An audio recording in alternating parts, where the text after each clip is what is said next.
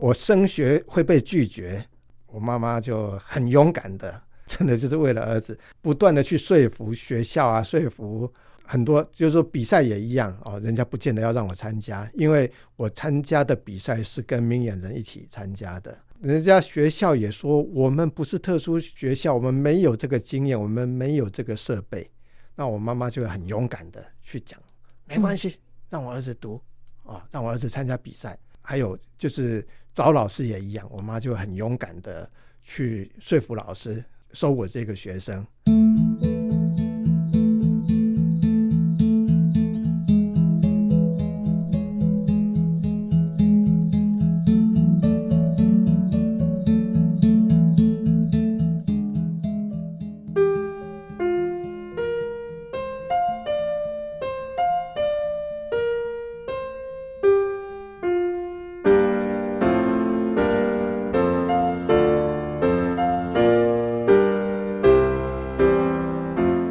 亲爱的朋友，我们今天忙里偷闲，一开始我们听到的这一段钢琴演奏，这也是我们今天的特别来宾，有台湾贝多芬之称的钢琴家黄东玉。嗨，你好。呃，你好，忙里偷闲的朋友好。一开始的这段音乐，我总觉得好耳熟啊！帮我们介绍一下，我们虽然只听了短短二三十秒而已。哦。这个是呃穆索斯基这个作曲家他写的展览会之画，展览会之画就是有一个画展，他朋友的画展，他挑选了十幅画写成音乐，因为在逛画展，所以当中都会有。漫步走路看其他的画，所以这一段音乐就是会穿插在这十幅画当中，不时会出现。哇！所以您刚刚就是这样像他一样漫步走过来的喽？是。好，东玉大哥，为什么您有台湾贝多芬之称呢？您喜欢这个称号吗？非常不敢当这一个称号，因为贝多芬是乐圣，那我是。幸运有机会学到音乐啊，绝对不可以这样子类比的。那就是爱护我的朋友们强行这么给我加的。这样的一个称呼会不会给您更大的压力呢？一开始是会了，但是有时候我想啊，我那么在意也无济于事啊。那不如我当成一种标杆吧，就是勉励自己。我后来也想到说，其实贝多芬三十岁年轻的时候，他耳朵就听不到。嗯，那我觉得说，对于一个从事音乐的人。耳朵坏掉，那个是打击最大的，嗯，所以我真的会觉得特别特别，觉得贝多芬真的是太厉害、太了不起了，也算是您的精神导师。嗯，是贝多芬三十岁的时候，他耳朵听不见，但是他依然创作，对不对？对，他创作还是革新很多东西，嗯，尤其是那个《命运交响曲》，对，就是在这个时期创作出来的。是。哎，因为我也有做一小段的儿童节目的古典音乐节目，哎、嗯哦，所以才有一点点的涉略。不过说老实话，我小时候啊，我只听歌仔戏，只听流行歌，哦、我不认得古典音乐。哦，这样子。对，但是因为为了要做给儿童听，嗯、所以我们做最浅显的。我们电台当时有一位彭安瑜。滕安瑜大姐来到我节目里面，她来教我们小朋友怎么样来欣赏古典音乐。一开始带着您出场的这首穆索斯基《展览会之画》，这首也是比较初阶教我们认得的哦。所以慢慢的，我才学会怎么样去欣赏、聆听古典音乐。所以才知道说哦，贝多芬的音乐、莫扎特的音乐、肖邦的音乐，嗯，我才慢慢的认得耶。那那您是在什么时候跟音乐接触的呢？哎，我在八岁小学二年级的时候，突然视网膜剥离之后就看不见。在那之前，我是国语日报的注音我都可以可以看。嗯，哎，那看不见之后，呃，大概一年多吧，爸爸妈妈帮我铺的路。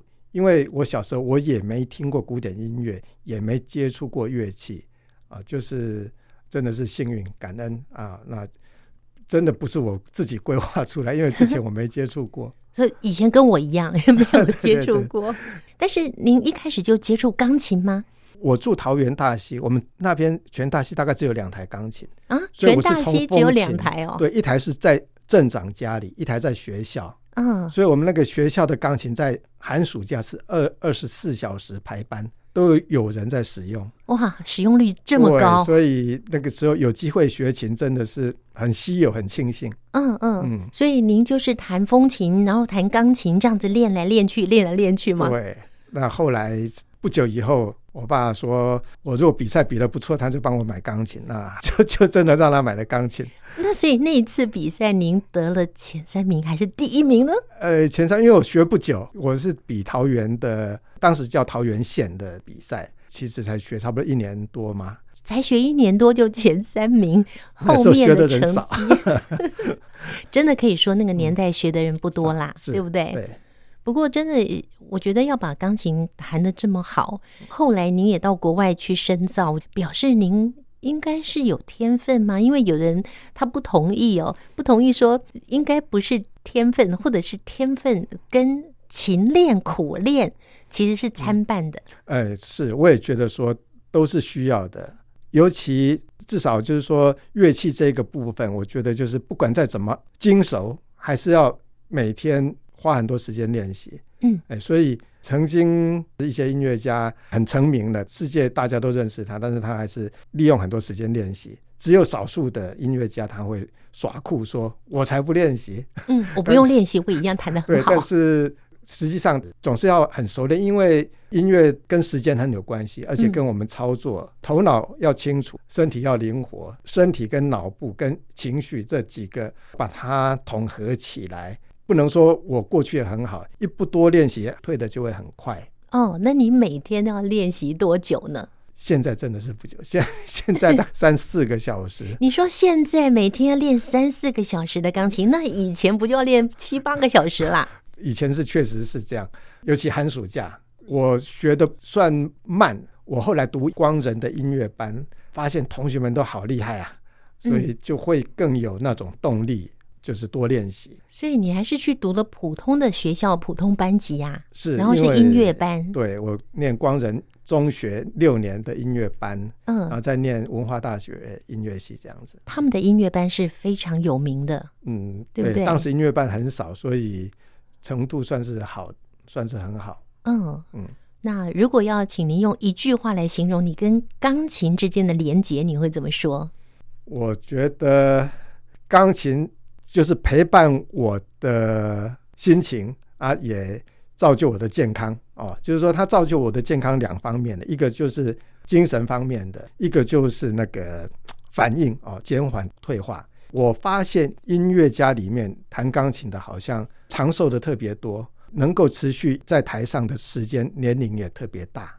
所以您预计要弹到九十九岁 就对了。可以的话，我就继续弹。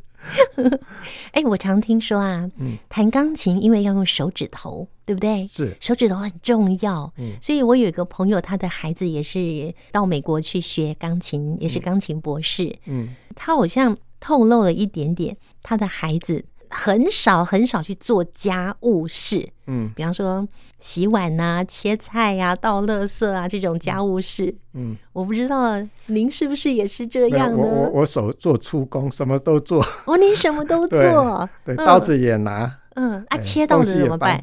那个啦，我拿刀子大概只只是切个水果，或者说平常割一点东西这样子。那下厨倒是没有。哇，这样已经很厉害了。因因为您八岁之后是不是就完全看不见？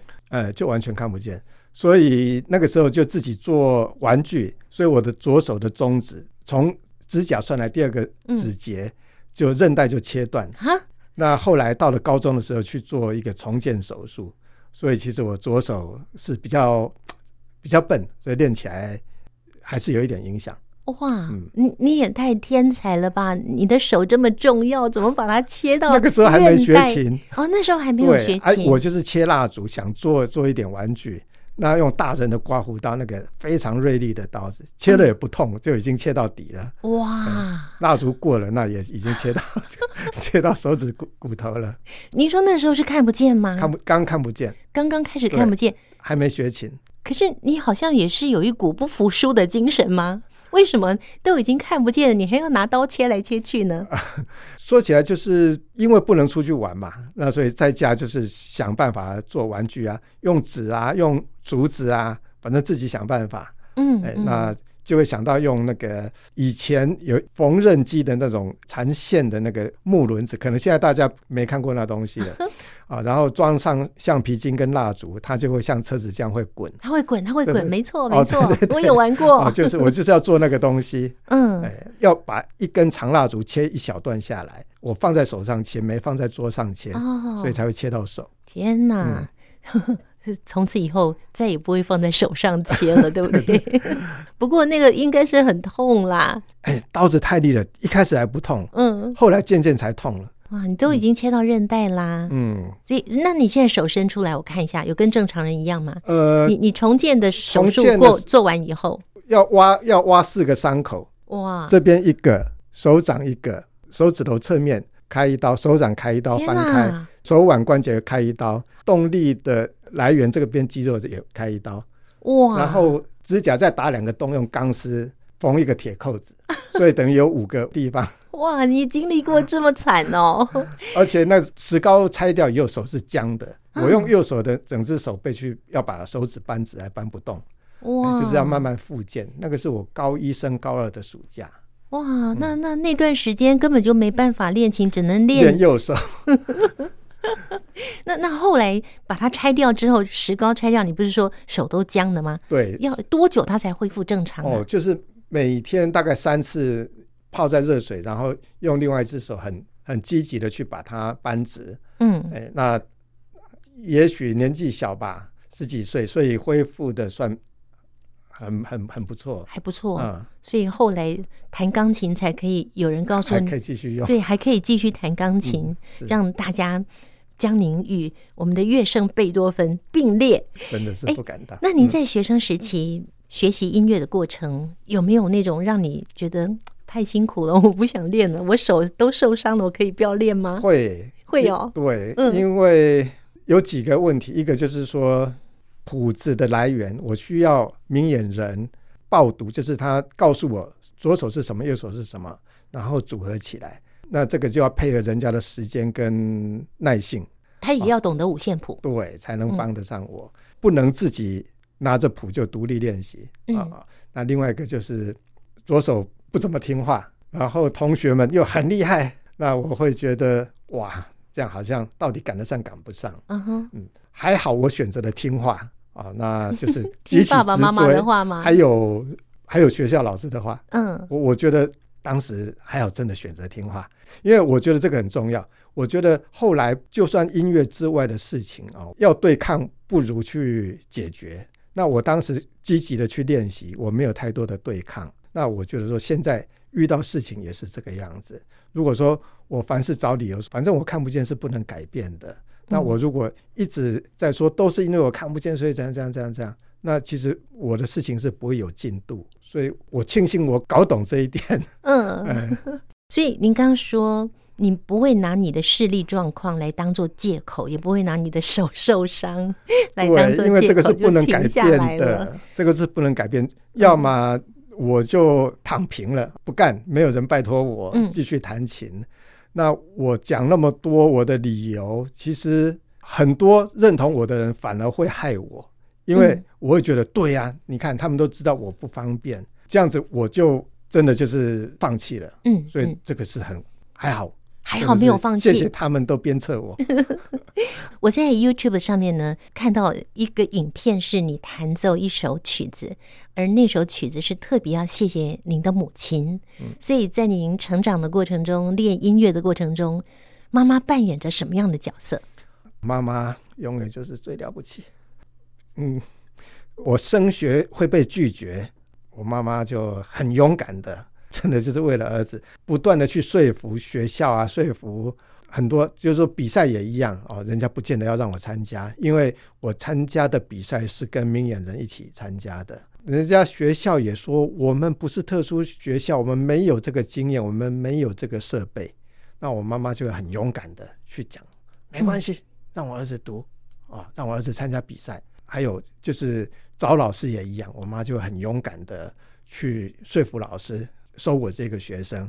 嗯，哎，再来就是这个对外的，然后对于我的话，那最会鼓励我的就是我的妈妈，其他的都是比赛第一名是桃园呐，哦，那但是还有台湾呐，嗯，还有国际啊，永远会把标杆再拔起来放在我前面。嗯，那这我妈妈会对于我短时间的一些好成绩会鼓励我，他也会读一些我需要的东西给我。哦，妈妈会读谱给你吗？嗯、哎，妈妈不会，但是例如说课本啊，或者课外的读物，哦，就是他会他会读给我，或者说买买了音乐，我们当时是黑胶唱片，嗯，那他就把封面上的对乐曲的解说就读给我。例如说，当时在中华路买了，我们在火车站等火车的时候，他就会赶快把那个唱片的封面、唱片内容背景啊，就读给我听。哇，嗯。当冬雨您提到妈妈的时候呢，有一度小小的哽咽。对妈妈对你的爱，你一直都是放在心里，一直到现在。那妈妈看到你的这样子的一个成就，甚至能够到国家音乐厅去演奏钢琴的时候，只有他最高兴。他 他有没有跟你说什么呢？哎，没有啊，他 他他就表达他高兴啊，那。他那么卖力栽培啊，那高兴一点。我总是觉得幸好有有有完成他对我的一些期许。哎，对，期许。对，所以你每一次的比赛啊，或者是到国家音乐厅去开个人的独奏会，都是因为妈妈吗？这个成分算有不少哦。嗯、就是说，呃，因为学音乐，就是我想几个嘛，就是。毕业之后能够办音乐会啊，能够出专辑，能够有多一点机会的表演。前几年的目标就是这一些。嗯，那因为每次完成一个目标，或者说，其实在那些过程，妈妈都很来劲。我记得两年前我在中央研究院的一个独奏会，都快上台了，我妈妈九十几岁了，她还带着我的海报回到家乡去跟同事啊、朋友啊、跟我们乡亲这样子去宣传，说我儿子要开音乐会。对对，啊，其实他一个礼拜后就走了，他也没听到。难怪你提到妈妈的时候感触如此的深。不过妈妈能够高寿九十岁，有没有可能也是每天都在听你弹钢琴？